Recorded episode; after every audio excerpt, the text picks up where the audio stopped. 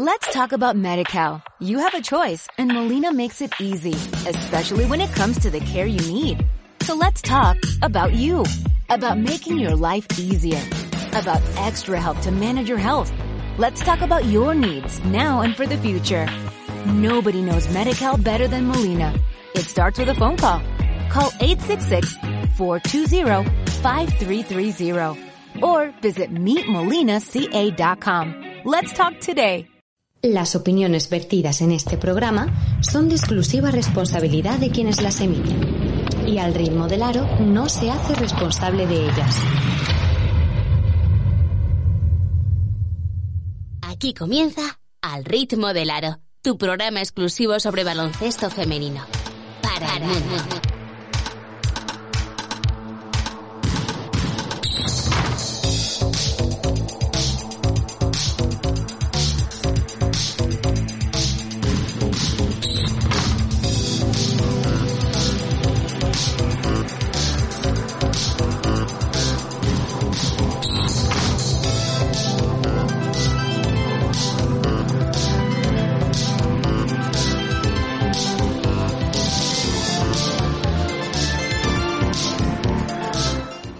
Bienvenidos, bienvenidas al ritmo del aro 243. Eh, semana muy movidita, ya lo avanzamos ayer en el 4 de 4. Eh, vamos a hablar con Luis Felipe, presidente de RACA.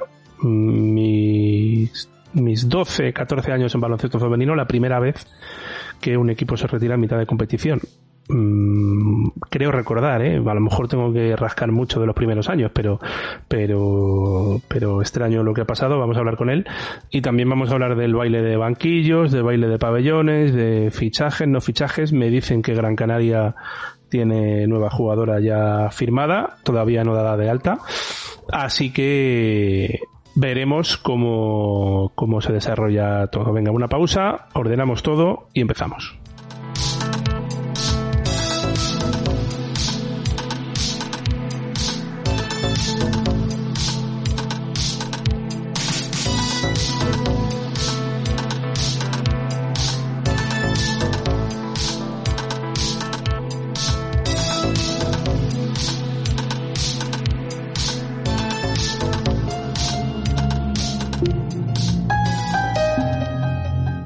Al ritmo del aro es un proyecto que se financia gracias a las aportaciones de sus oyentes.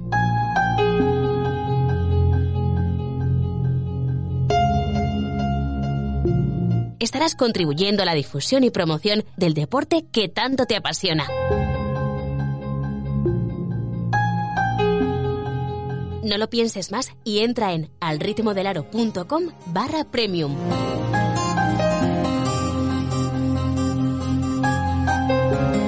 Desde un euro con cincuenta al mes.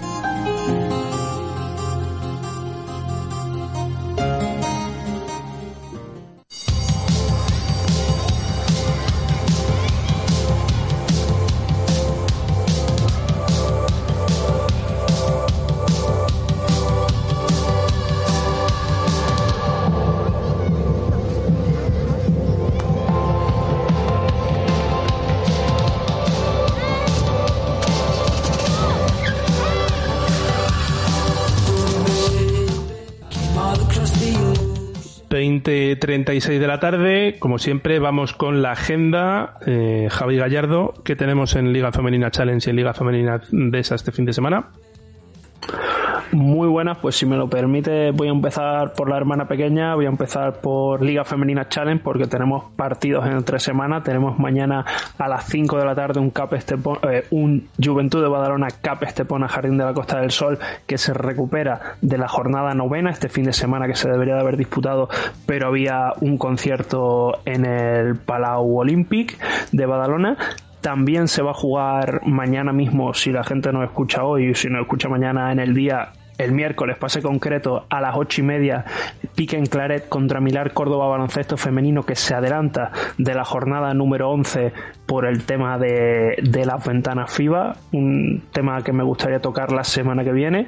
Y también se va a jugar, en este caso, el jueves, adelantado también de esa jornada número 11, el Recoleta Zamora contra la Cordada de Paterna eh, a las siete y media en, su fecha, este fin de semana, eh, se disputará la jornada número 10, que si quieres te la digo, te la digo completa. Venga. Tenemos el sábado a las 8 menos cuarto Capes te pone Jarín de la Costa del Sol contra Sernova Renovables Real Canoe. Sábado a las 8 Vega Lagunera de Areva Tenerife contra Juventud de Badalona. El sábado, en este caso, pero a las 4 y media, eh, será el Celta Zorca Recalvi contra Piquen Claret, Milar Córdoba Baloncesto Femenino contra Vantage Tower Alcobenda se jugará el sábado a las 6, Alter Enesur Alcáceres Extremadura contra Recoleta Zamora en el mismo día y misma hora, para el domingo por la mañana a la 1 menos cuarto, ahí en la horita del Bermú, tendremos la Cordada de Paterna contra Domusa Technic ISB, Iraurgi, y nos quedarían Melillas por Capital La Salle contra Baxi Ferrol el sábado a las 5 y media y Lima Horta Barcelona contra SES Construcción Gordoy el sábado a las 6. Eso sería la agenda de esta semana en Liga Femenina Challenge. Eh, y falta Liga Femenina Andesa, por ejemplo, sábado a las 7, un Leganés Gran Canaria conmigo en el pabellón. Sí, aparte de eso tenemos Spark Girona Movistar Estudiantes. Ojo, cuidado, porque esta semana, por el tema de la ventana, hay partidos los viernes. El viernes, en este caso será el viernes a las 8, es Spark Girona contra Movistar Estudiantes y de Tren contra Casa de Monzaragoza, que se jugará el sábado a las 6 de la tarde. Embutidos Pajariel Benvibre contra Valencia Basket el sábado a las 6 y cuarto. Cadilaseu contra Loitec Guernica, partido que vimos, pero.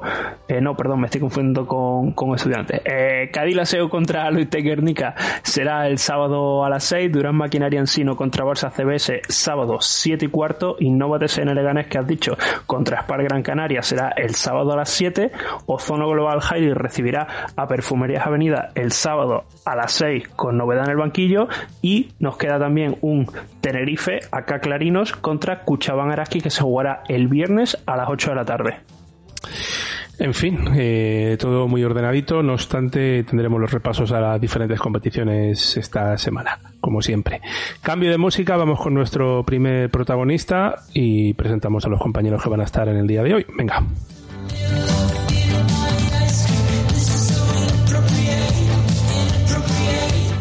Escríbenos a redacción arroba al ritmo del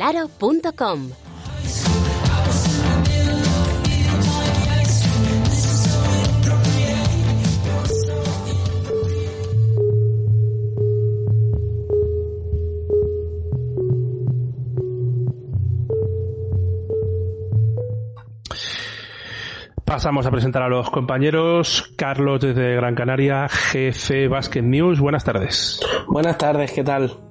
Eh, te ha costado volver, ¿eh? pero al final aquí estás. Sí, sí, bueno, un cambio de trabajo, eh, la verdad que no paramos, pero siguiendo el baloncesto femenino a tope, eh, con buenas noticias, o yo por lo menos interpreto que con buen inicio de los dos equipos canarios, pese a los resultados esta temporada, al final en ambos casos luchando por la permanencia y sobre todo con muchas ganas de, de hablar un poquito. También nos acompaña hoy Juan Carlos desde Alcantarilla. Eh, ya es oficial todo. Sí, ya, ya ha pasado, aunque había rumores, rumores, al final se han confirmado los, los peores o los mejores, según se mire. Eh, Javi, ¿por dónde quieres que empecemos mientras hago gestiones de producción? Enrollaros un poquito. ¿La falta no falta de Vilaró? Yo eso personalmente creo que ya, bueno, no sé, igual la gente no, pero yo creo que ya es un tema que está, está bastante mascado, no sé lo que, lo que pensarán Carlos y Juanqui, pero eh, yo creo que la falta es pitable. Creo que la gente de lo que más se puede quejar y de lo que se queja, de lo que se queja alguno es de que quizá eh, no se ha seguido un mismo baremo a lo largo de los 40 minutos de partido, ¿no? Pero eso, por desgracia, creo que es lo que solemos ver en la mayoría de los partidos, no solo en Liga Femenina Andesa. Claro, pero eso son dos temas diferentes. Una cosa es en la jugada en concreto, en una jugada muy determinante, y otra cosa es si la mete dentro del paquete del arbitraje de todo el partido. Yo, yo la separaría y yo incidiría en un error de la jugadora. En el tiempo muerto se dijo no fouls, no faltas, y la, la defensora hizo, hizo una falta, en mi opinión, muy, muy clara y perfectamente evitable.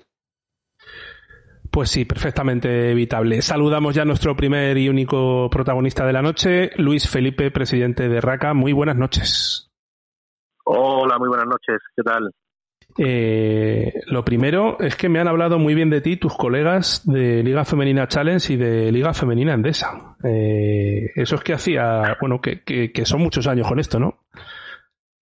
Bueno, pues sí, esta era la sexta temporada ya en, competición En competición de índole nacional y, y bueno, pues uno se iba ganando el, el respeto de, de, los colegas, ¿no? Y, y, muy buen trato con todos. La verdad es que estos seis años han sido quitando estas circunstancias del último, pues, pues, cinco años excepcionales y, bueno, muy buena relación con todos ellos y con todos los clubes. La verdad es que es lo que siempre hemos tratado de fomentar desde MACA y, lo que trataremos de seguir haciendo en el futuro, por supuesto.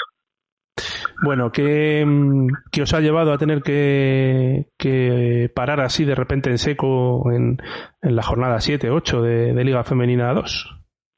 Mm, bueno, pues ha sido un poco una tormenta perfecta de, varias circunstancias que se han que se han ido acumulando y, sobre todo pues bueno falta de falta de apoyo institucional y empresarial que teníamos contrastado cuando en, julio eh, decidimos dar el paso ese paso atrás, no salir en challenge y sí salir en Liga Femenina 2, pero claro, en esa fecha pensábamos que íbamos a jugar en el Palacio de Deportes de Granada porque el ayuntamiento no nos había dicho lo contrario en ningún momento y el hecho de, bueno de desterrarnos otra vez al, pabellón Paquillo Fernández un pabellón incómodo con muy poca visibilidad eh, a nivel de espectadores con muy poca visibilidad a nivel de patrocinios pues ha hecho que en esta última semana tres patrocinios importantes que teníamos que teníamos suscritos pues se han venido abajo por el tema de, de no jugar en el Palacio de los Deportes y bueno, y también ha habido varios apoyos institucionales que no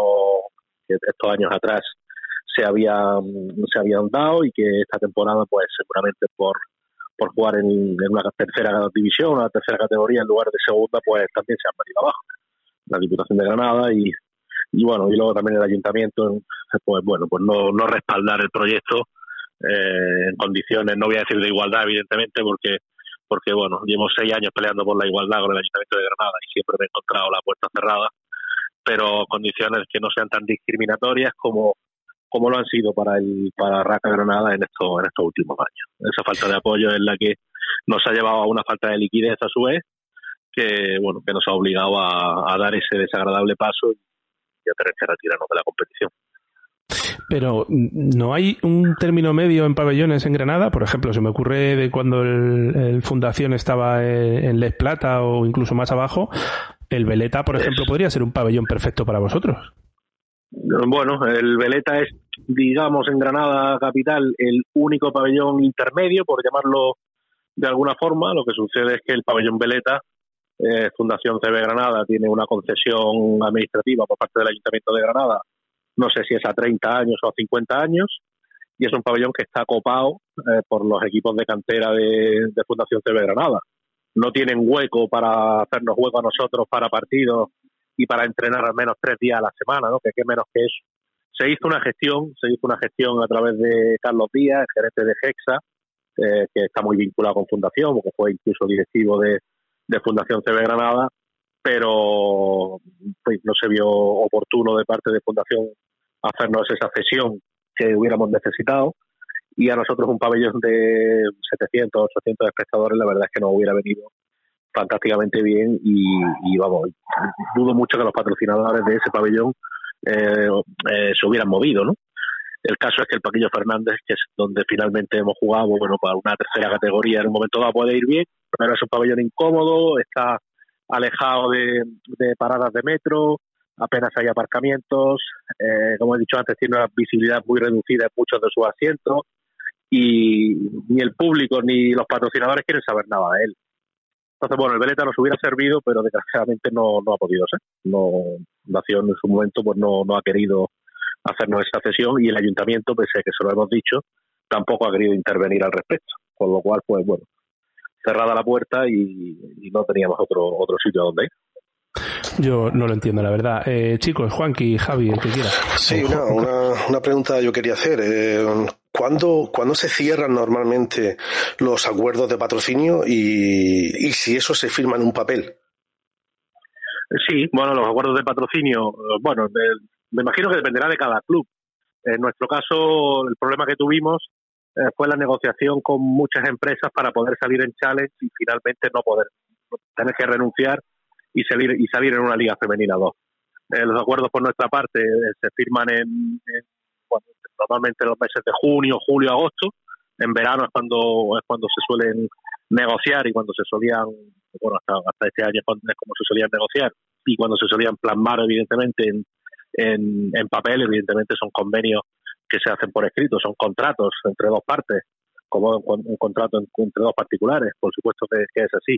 Pero lo cierto es que, bueno, había en concreto tres patrocinios que, eh, que estaban supeditados o, estaban, eh, de hecho se lo dijimos al ayuntamiento en la, reunión que tuvimos en, julio con el concejal de, de Cultura, que es el que está encargado de, de gestionar el Palacio de los Deportes en este caso, le dijimos abiertamente, Eduardo, eh, tenemos algunos patrocinios que probablemente eh, se van a resentir con el tema de, no jugar en el Palacio de los Deportes, eh, como ha sido finalmente. Y, bueno, en ningún momento nos dieron la alternativa, simplemente nos ofrecieron la posibilidad de jugar algún partido suelto en el Palacio, que evidentemente eso para un patrocinador que al final va a poner un dinero, va a apostar por un proyecto, pues no es suficiente y como finalmente ha sido, ¿no? nosotros tenemos, tenemos muchos patrocinios pequeños, eh, por decirlo de alguna forma, que, que, los venimos arrastrando desde, desde el principio, desde que estamos prácticamente en, competición nacional.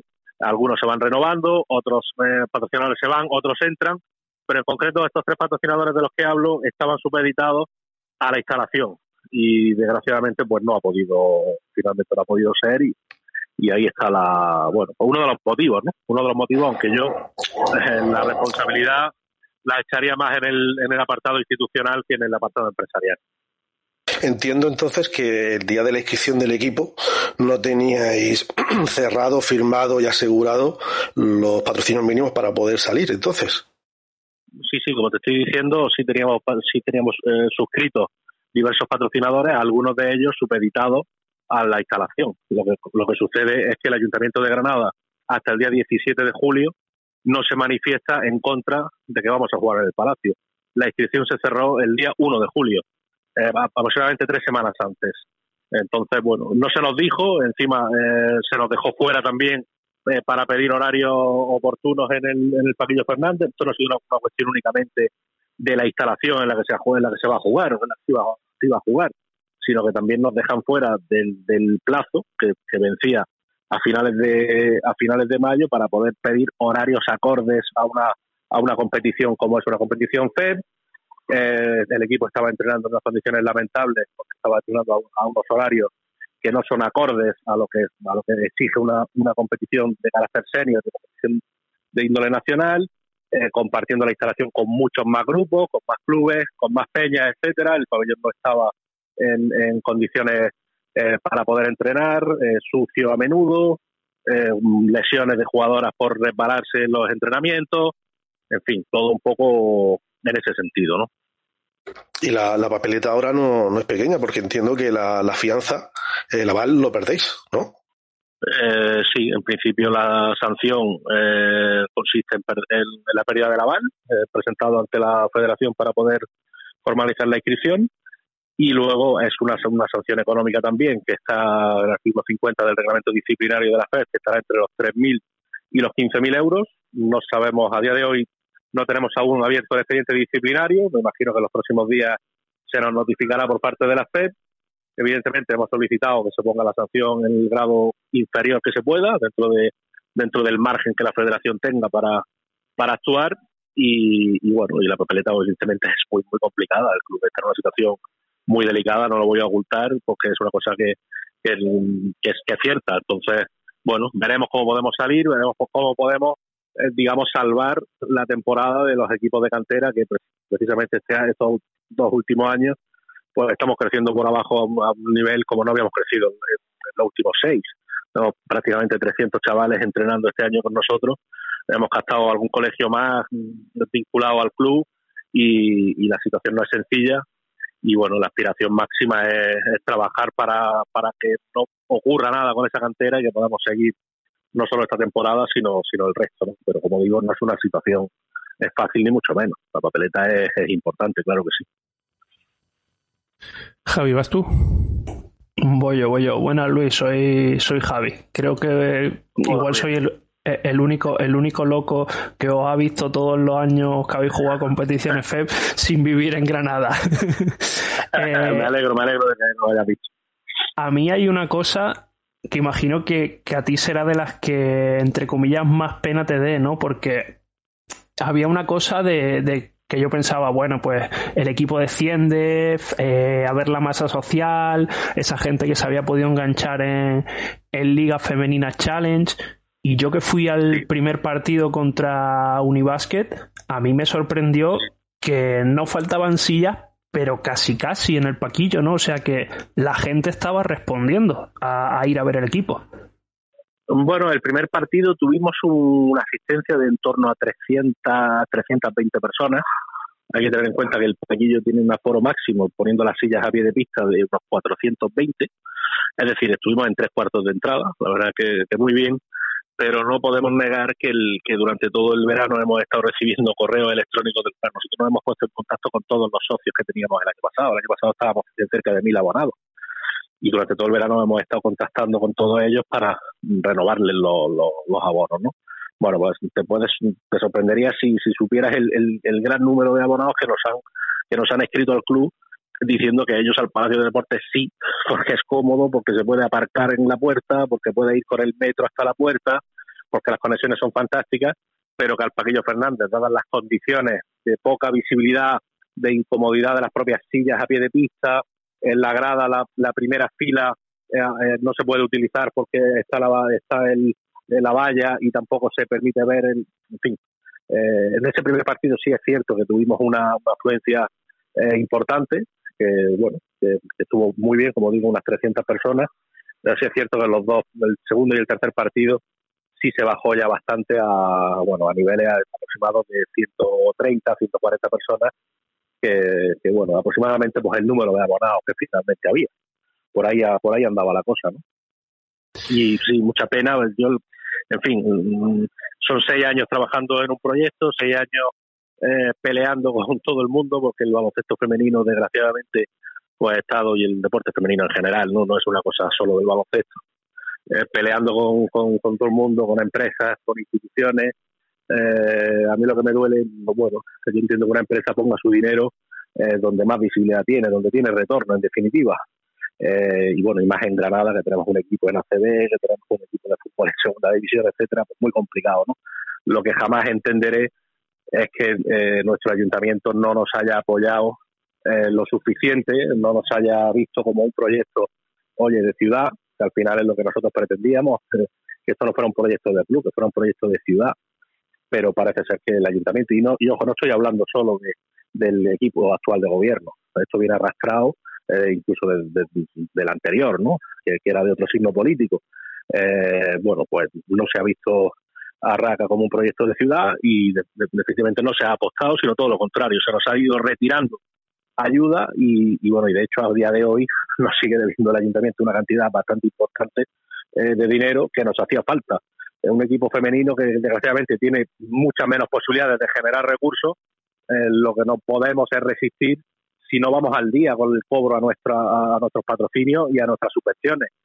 ¿Qué es lo que ha pasado? El ayuntamiento no nos ha pagado ni un duro todavía de la subvención de la temporada pasada. Esto se dice muy pronto, pero luego en el día a día hay que lidiar con esto. Hay que lidiar con gente a la que se le debe dinero y, no recibes lo que necesitas soltar de inmediato para poder pagar a tus acreedores. Entonces, bueno, muy triste sobre todo por eso, por no haber sabido quizás convencer de alguna u otra forma al Ayuntamiento de Granada, que entendemos que, nos tenía que haber respaldado, porque estaba respaldando a un proyecto masculino que estaba en la misma categoría que nosotros. Entonces, bueno, quizás las instituciones deban velar porque no haya tanta desigualdad, ¿no? En fin, vamos terminando. Em, ¿Cuánto de culpa de todo esto, de este final, tiene Manuela Fundación? Bueno, no sé si es correcto dar algún porcentaje. Evidentemente, como la Fundación tenemos un, un saldo pendiente que, esperamos que en algún momento se pueda se pueda cobrar. Eh, yo siempre digo una cosa, eh, es cierto que la situación del club ahora mismo es la que es, eh, pero si el año pasado la fundación no da un paso al frente, pues el equipo hubiera tenido que renunciar también a jugar en, Liga Challenge. Nadie en, absoluto, y mira que hemos tocado empresas, que hemos llamado a puertas, nadie quiso dar un paso al frente en aquel momento y ellos lo dieron para que te hagas una idea, Manuela Fundación en, una, en únicamente una temporada eh, has dado más dinero al club eh, que el ayuntamiento en cinco. O sea, se dice pronto esto, ¿vale? Se dice pronto, pero es la, es la realidad. Entonces, bueno, hablar de porcentajes no me gusta. Evidentemente, pues, pues sí tiene parte de responsabilidad, pero bueno, eh, no quiero darte un porcentaje. si te digo el 30, si te digo el 40, si te digo el 60, es que no, no creo que sea oportuno hablar de porcentaje.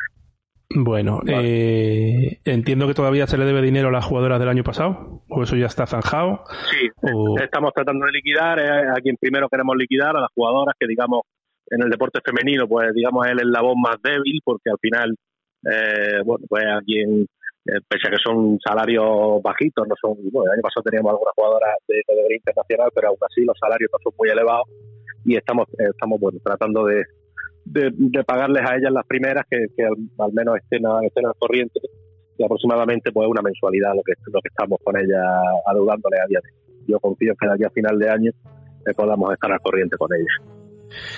Pues Luis, eh, nada, muchísimas gracias por habernos atendido, por hablar lo clarito que has hablado y nada, que estaremos atentos y, y veremos a ver que la multa sea lo, menor posible, dadas las circunstancias. Eso esperamos. Gracias a vosotros por darnos voz y por, y por escucharnos, claro que sí. Venga, seguimos y abrimos la tertulia.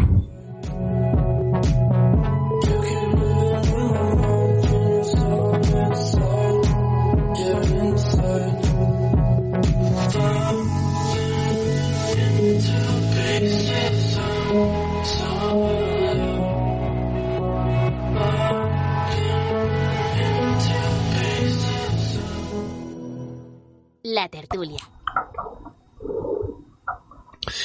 Bueno chicos, eh, vamos a hablar mucho de Liga Femenina Andesa, pero lo primero, eh, ¿qué os parecen las palabras de Luis Felipe?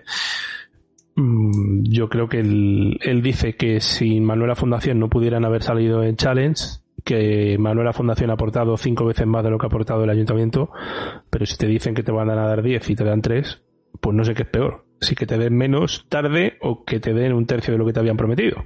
No sé. A ver, a mí Raka me toca de muy cerca, ¿no? Porque al final fue el equipo con el que yo volví o me enganché a esa Liga Femenina 2. Es un equipo donde ha jugado mi hermana, no en Liga 2, pero jugaba eh, en Nacional cuando suben a, a Liga 2 y tal. Y, a mí es una cosa que me toca. Mm, yo, de eso que tú has dicho, eh, que si Manuela Fundación no hubiera estado, no hubieran salido en Challenge, mm, y ya no hablo por el proyecto de Raka. Sí, sí, sí, digo, eso que, que tú has apuntado, eh, ya no lo. Ya no en este caso particular, sino en general, eh, yo creo que en el baloncesto y sobre todo en el femenino hay que tener una cosa clara. Hay que saber dónde está tu techo y si el intentar pasar de tu techo, aunque tú obviamente esperabas que, todo iba a ir según tenías inicialmente previsto, puede acabar mm, con que el club ahora no esté ni siquiera en Liga Femenina 2, pues al final hay que tener cuidado. O sea, yo soy de los que piensa de que Raka al final ha sido siempre un club que no ha tenido un duro. Recordamos, bueno, para que la gente no, lo sepa, Raka ha tenido a jugadoras como Estela Arroyo o, o como Claudia Calvelo, por ejemplo, en Liga Femenina 2, que en condiciones contractuales estaban completamente fuera de su alcance, pero por ejemplo fueron por temas personales de estar ella en Granada, ¿no? Entonces, que aproveche esas situaciones, eh, bien, ahora, si nunca ha sido un equipo que hayas tenido un cierto dinero, salvo que sea Jairis con ozono global que te da a tope de confianza y tal, pues hay que tener cuidado. Ya digo que obviamente pues ellos pensaban que con Manuela Fundación esa, esa confianza total también existía, pero que me da cosa, me da pena que proyectos deportivos de años pues tengan que terminar así por dinero. Eh, Joaquín, no, yo no conozco ningún proyecto de estos de baloncesto femenino, salvo Valencia y tal, que sin mucho apoyo del ayuntamiento lleguen lejos. Bueno, eh, en el caso de Jairis, eh, el apoyo del ayuntamiento es por subvención pública. Es decir, eh, se, cada año se presentan los presupuestos, se presentan las solicitudes y lo que corresponda, cierto que tener un equipo en X categoría profesional eh, da un dinero, pero eso se sabe más o menos a priori antes de, salir, por lo menos de una forma de una forma aproximada. Entonces, no es una cosa que en diciembre llegue el ayuntamiento y diga, toma, ahí tenéis este dinero. Por lo menos eh, es lo que entiendo. Por eso a mí me ha extrañado añado el, el, que se pusiera tanto el peso en, la, en, la, parte del ayuntamiento, porque entiendo que eso debe estar claro antes de salir, para bien o para mal, si te dan o no te dan dinero. Y si no te dan dinero y sabes que no te van a dar dinero, pues a lo mejor hay que bajar la persiana, ¿eh? Pero solo por, en ese sentido, bueno, por un caso cercano que conozco eh, de los últimos días, yo no tengo tan claro si a veces los clubes se equivocan en sus previsiones porque las subvenciones eh, salen con la temporada ya empezada y ellos siempre piensan que van a recibir el mismo dinero que el año anterior y bueno, siempre depende, no solo de un deporte, yo creo que de varios. Si salen más equipos en categoría nacional, la subvención se divide entre más equipos. Hablo por cómo se hace exactamente aquí en Gran Canaria. No sé si, me imagino que en cada provincia o en cada región se hará de una forma diferente, pero he vivido casos de que un club se pensaba que se iba a llevar X y al final era la mitad o, una cantidad sensiblemente menor y les ha roto el presupuesto. Ah, yo creo que ahí es donde las entidades, los clubes, deben calcular siempre a la baja para o que después puedan cuadrar gastos, pero, pero bueno, desconozco el caso concreto de Raca. Bueno, eh, yo creo que en, la península eh, las cifras son mucho menores que, por allí. Eh, por lo menos aquí hablamos en, en Jairis, los pocos datos que yo tengo de siempre de forma indirecta me decían que era un porcentaje muy menor lo que ponía el, ayuntamiento y de que hubiera un 10, un 15, un 20% más o menos, eso no reventaba el presupuesto. Yo por, ahora por, por, responderte a eso recuerdo leer el año pasado en tu playbook y hacerme eco de que el 60,5 presupuesto de, por ciento del presupuesto del Spar Gran Canaria, estábamos hablando de unos 400.000, perdón, 500.000 de 800 y pico mil en total era público. En fin, y en Clarinos pues más todavía. Eh, Pasamos a hablar del tema entrenadores. Eh, Lucas Fernández. Mm, se le cargan con un 3-4. Una de esas derrotas la pierde fuera de casa por un punto. Eh, ganando a Tenerife, que estrenaba mm, el banquillo de Aneas.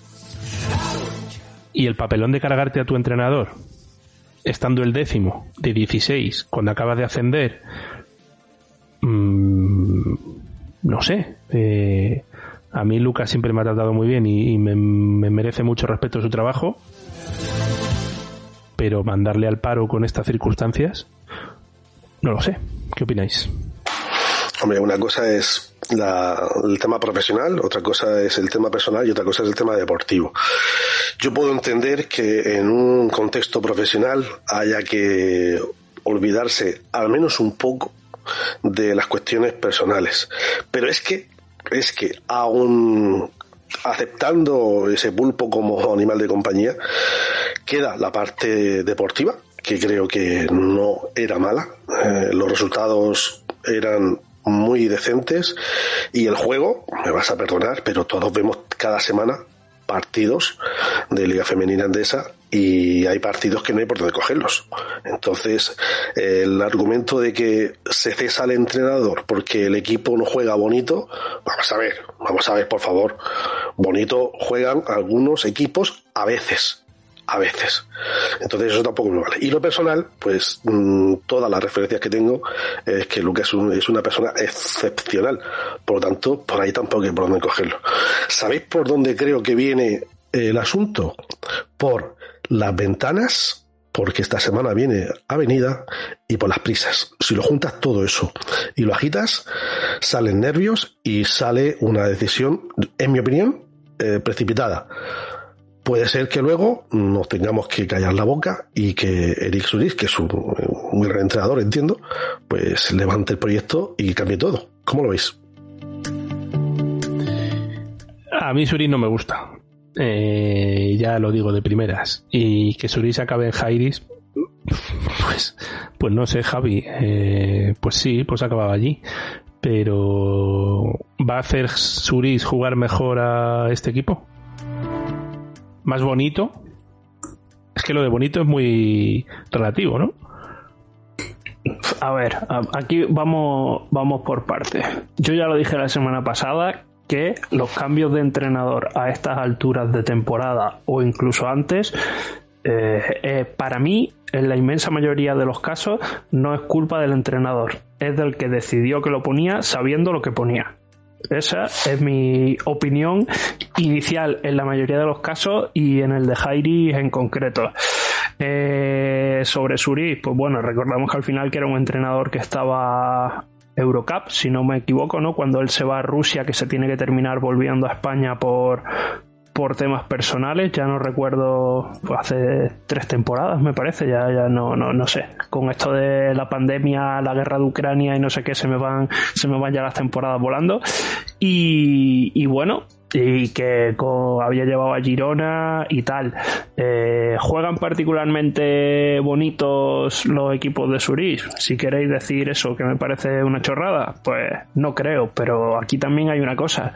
No creo que se pretenda desde Jairis que el equipo, porque cambie de entrenador, vaya a meter ahora más puntos, porque la falta de puntos de Jairis creo que la llevamos viendo todos desde que se confeccionó la plantilla, eh, que es un equipo para sacar partidos en 60 y, y que sí, que algún día eh, el rival puede ser bastante malo en defensa y, dar pie a sacar ventajas en determinadas posiciones, etcétera, etcétera, pero eh, de normal es un equipo para llevar los partidos desde la defensa y a tanteo bajo. Entonces, eh, el entrenador en ese aspecto, sea el que sea, no va a hacer magia.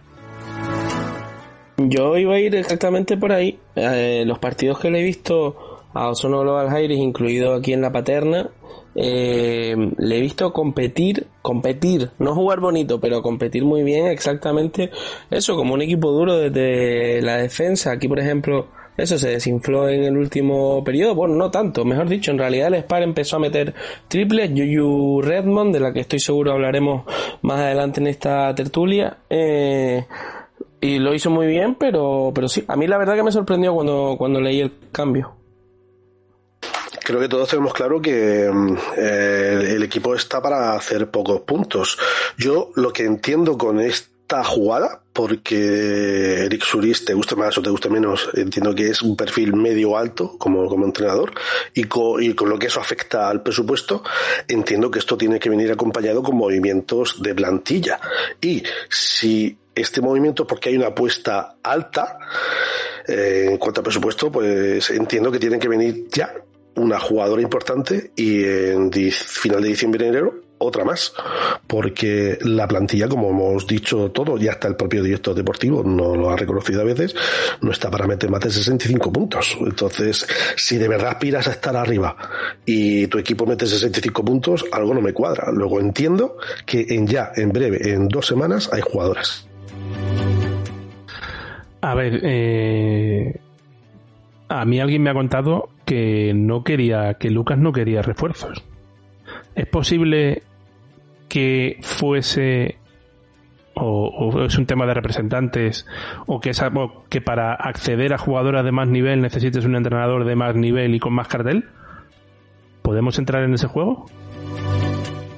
Es un poquito revesado eh, ese juego, la verdad, y es muy oscuro. Es decir, ahí tenemos muy poquitos datos. El otro día hablaba Roberto Íñiguez de que afuera llega el 5% de, de lo que ocurre, el otro 95% no lo sabemos, pero es que en el tema de agentes hablamos ya en el tema de la rumorología de la rumorología, entonces yo no me atrevo a, a, asegurar tanto y, sin información prefiero no, no, no, no tantear por ahí y, y jugar a tantas bandas. Eh, hablando de rumorología, es algo que se me ha ocurrido a mí, ¿eh? atando, atando cabos y tal. Eh, Javi, a ver cómo lo ves. ¿Es posible, porque yo viendo la, la rueda de prensa de Lucas y cómo aplaudía al final de la retransmisión y tal, él ya sabía que, que era su último partido, estoy casi seguro, vamos. ¿Es posible que tengamos a Lucas de vuelta en Guernica hasta que vuelva Mario y Montañana estén en el alambre?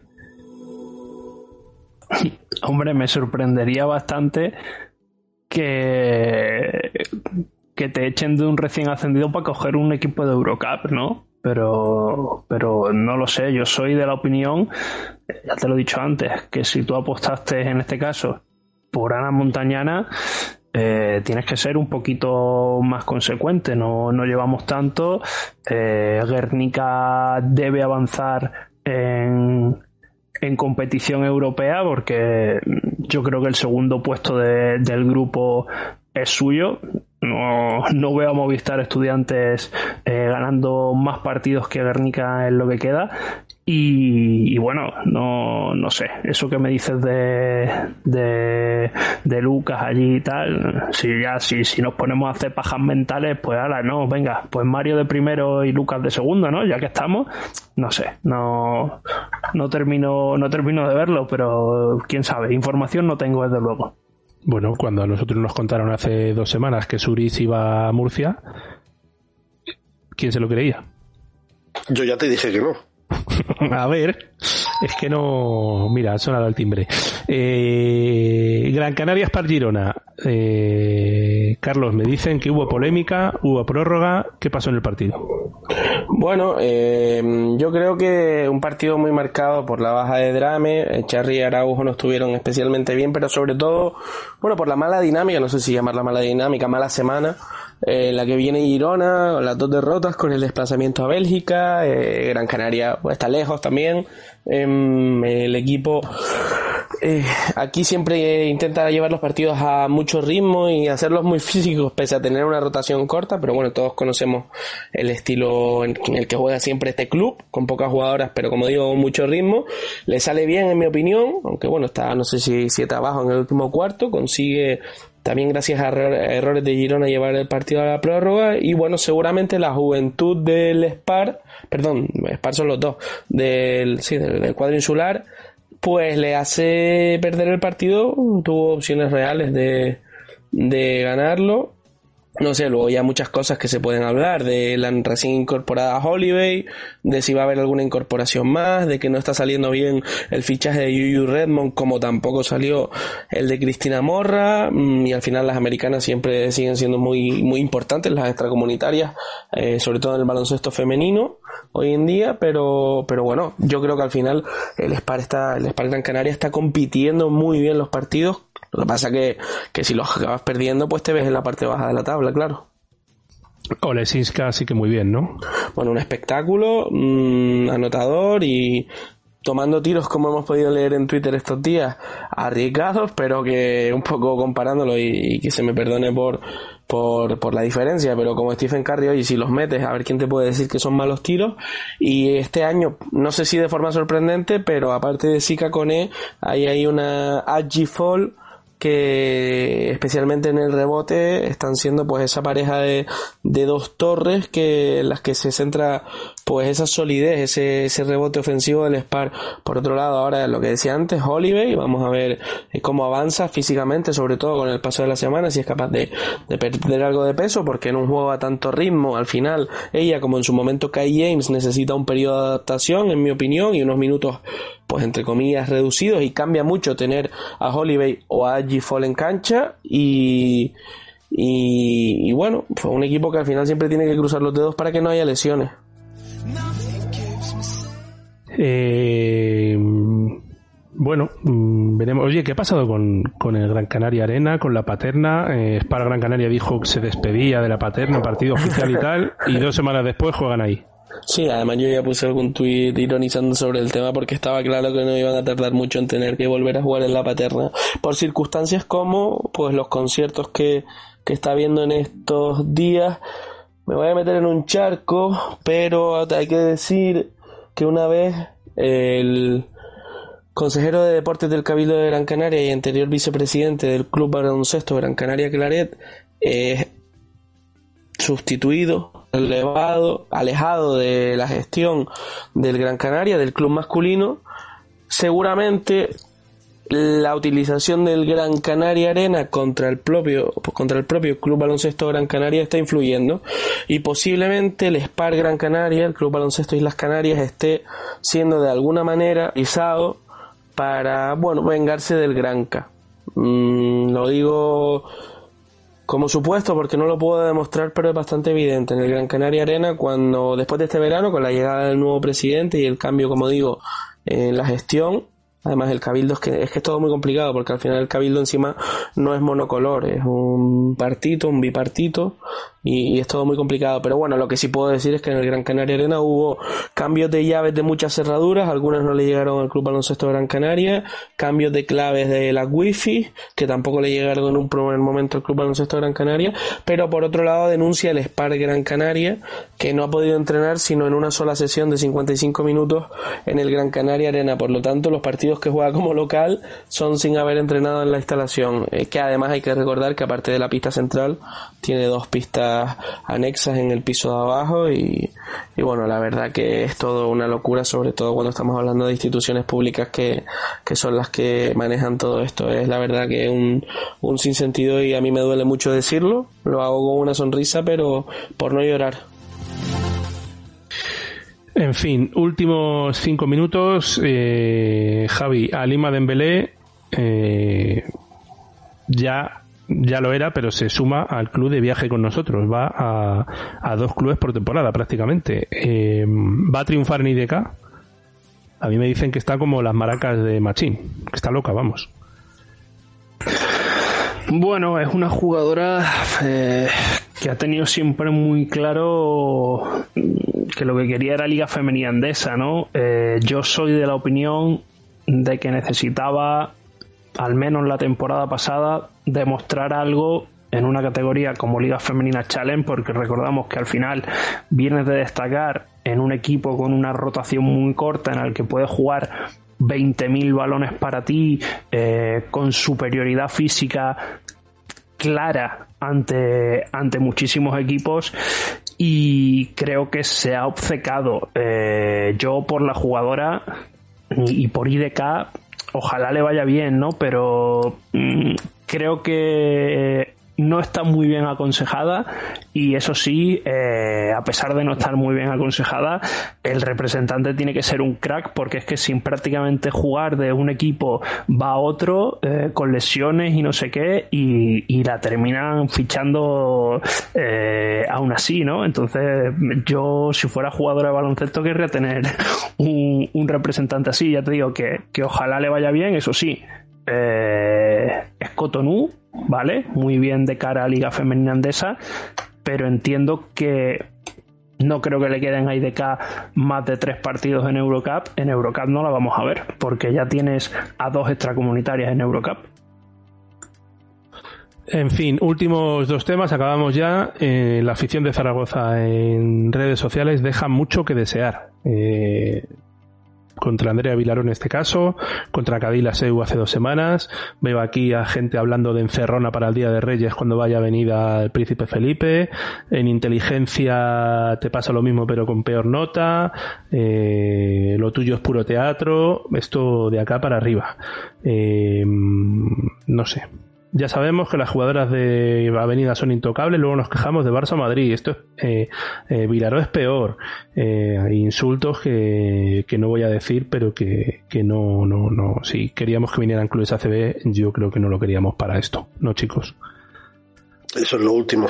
Eh, una de las cosas que entiendo, diferencia al baloncesto de, de, ese mal llamado deporte rey, es que no hay tanto cavernícola. Y cuando hay un cavernícola se le localiza, se le identifica y se le aparta, normalmente. Aunque me temo que últimamente se está futbolizando mucho el deporte, pero aún así la diferencia es abismal. Y este tipo de cosas, eh, vamos, yo creo que desacreditan totalmente a una afición, porque si mal está el, la salida de tono, que sea contra una jugadora, bueno, eso no tiene nombre. En fin, eh, vamos con dos aberronchos rápidos, venga. Mis aberronchos. Eh, ¿Cuál queréis primero? Eh, ¿El gordo o el, o el suave? El suave, el suave, darle hype. Eh, convenio de jugadoras. Eh, está al caer. Eh, va a llegar dentro de poco y va a ser el inicio de muchas cosas que van a empezar a pasar de aquí a la próxima temporada en cuanto a la Liga Femenina Andesa. ¿Qué os parece? ¿Cuánto se puede haber estado sin convenios? ¿Siete? ¿Seis años? Por ahí, sí, sí. Por ahí, ¿no? Eh, me parece genial. Pues, eh, lógicamente, no, no creo que, que pueda haber una opinión contraria, pero bueno, sin conocer los detalles, claro yo sí creo que puede haber opinión contraria y, es de los clubes que por eso no se ha hecho antes.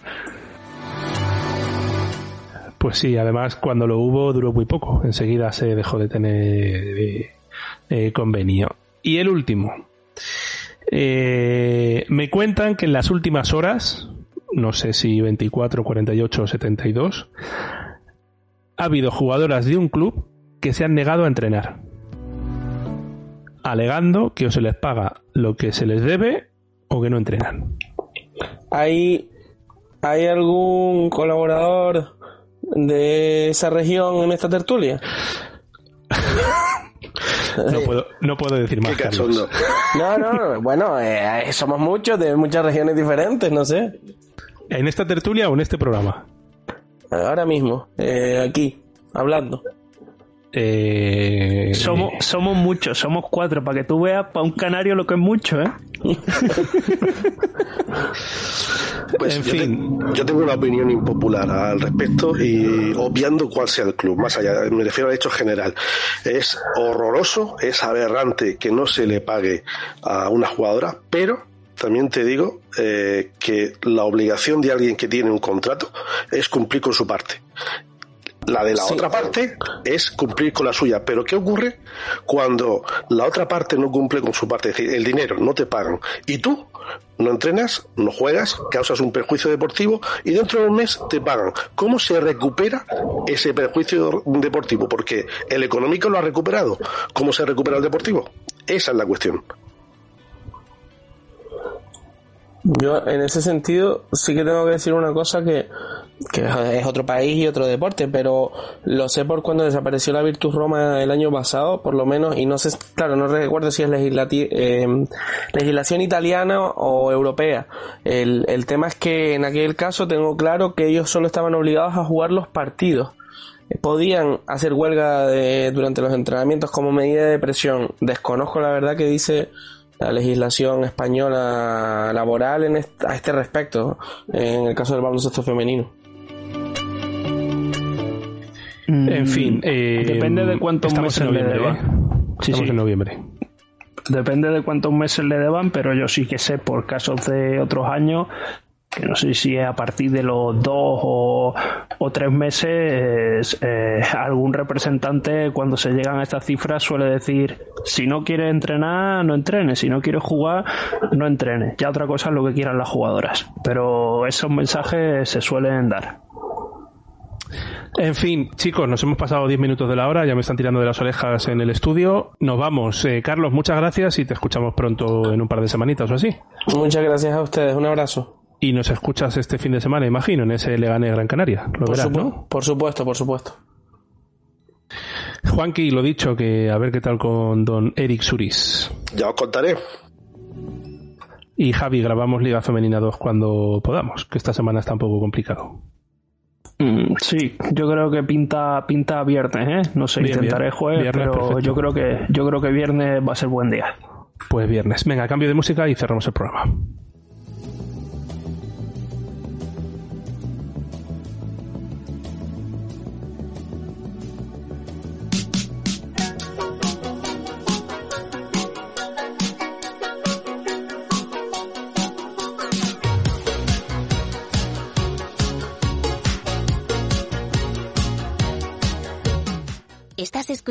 Al ritmo del aro. En fin, que había muchas cosas que contar y por eso nos hemos ido siete minutillos de la hora, 55 minutos de programa y bueno, el 4 de 4 que tuvisteis ayer, acabaremos la semana con los programas temáticos de cada competición, también tenemos preparados highlights de Liga VIPS, de Primera Nacional en Madrid, en fin, muchas cosas que seguimos y que no nos van a callar. Lo que esté mal lo diremos y lo que esté bien también. Un saludo hasta la semana que viene.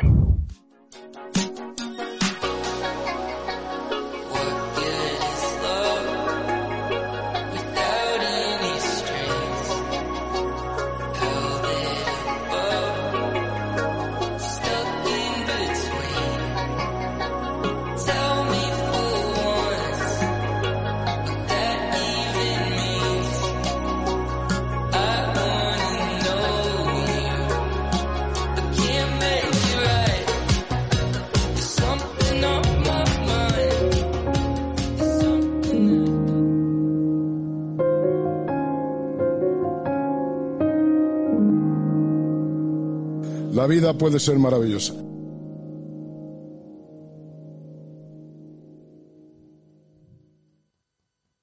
Let's talk about MediCal. You have a choice and Molina makes it easy, especially when it comes to the care you need. So let's talk about you, about making your life easier, about extra help to manage your health. Let's talk about your needs now and for the future. Nobody knows MediCal better than Molina. It starts with a phone call. Call 866-420-5330 or visit meetmolinaca.com. Let's talk today.